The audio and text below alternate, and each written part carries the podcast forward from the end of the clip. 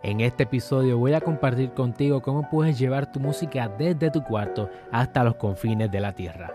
Vamos allá.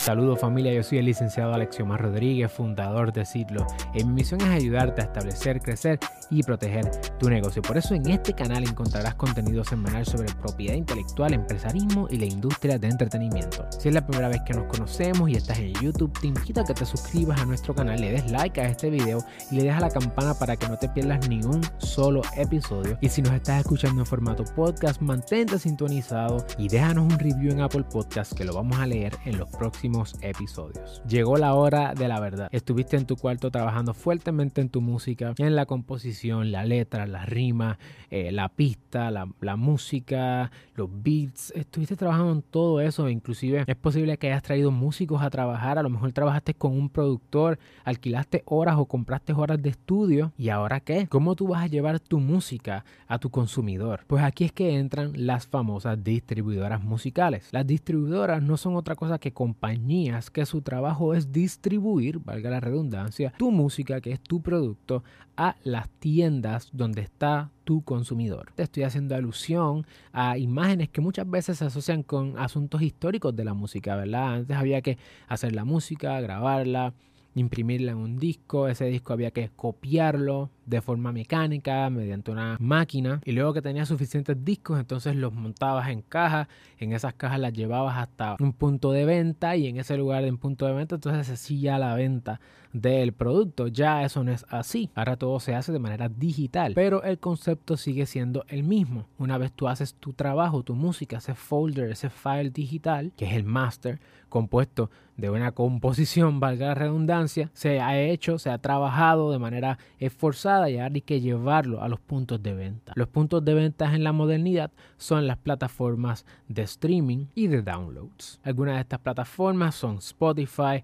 Apple Music, Amazon, Google Play, YouTube, hasta el propio TikTok. Así que cómo tú llevas tu música, ese folder, ese master hasta ese lugar. Pues eso precisamente es lo que hacen las distribuidoras. Y hoy quiero compartir contigo tres distribuidoras y más o menos los precios o cómo es que funciona la monetización a través de tu trabajo o tu colaboración con estas distribuidoras. Número uno, CD Baby. CD Baby te va a cobrar por el servicio de distribución 9.95 fue el último precio que vi por sencillo, 49 dólares por álbum y además un 9% de regalías. Obviamente tienes que hacer una inversión de 9 dólares por sencillo si lo que estás lanzando son sencillos, si estás lanzando un álbum que es una colección de sencillos, pues son 49 y ese es el costo fijo de poder distribuir tu música a través de CD Baby y ellos si tú logras hacer ventas a través de las regalías, ellos van a cobrar de eso un 9%. CD Baby, entre sus servicios que te incluye, además de la distribución, es acceso a datos demográficos y geográficos para que tú puedas conocer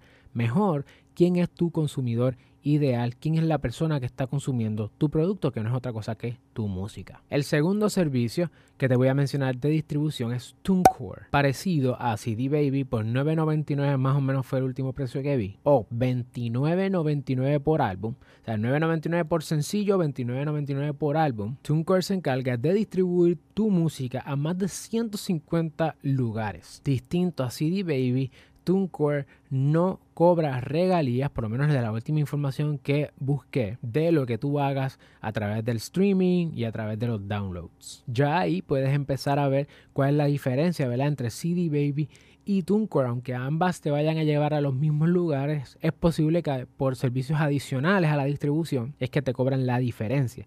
No solamente TuneCore ya es más económica que CD Baby, sino que para colmo, no te cobra regalías. Y por último, te voy a mencionar a DistroKid. DistroKid es la más económica de todas porque por tan solo $19.99 al año, tú puedes subir cualquier música que tú quieras de forma ilimitada. Obviamente, estas son tres compañías completamente diferentes. Los precios y no siempre la más barata es la mejor. No siempre el precio determina cuál es la que tú necesitas. Así que yo tú, antes de seleccionar la distribuidora, me aseguro de conocer cuáles son algunos servicios adicionales a la distribución que pueda hacer que esta distribuidora me beneficie más que la otra. Obviamente, estas no son las únicas distribuidoras. También están distribuidoras como Route Y otras más que te pueden dar acceso a otras plataformas, te pueden dar acceso a otros servicios adicionales y que siempre es bueno considerarlas, pero estas tres son de las tres que más se hablan cuando uno es un artista independiente. Si te interesa conocer más sobre la industria del entretenimiento y de la música, te invito a que cliques este video,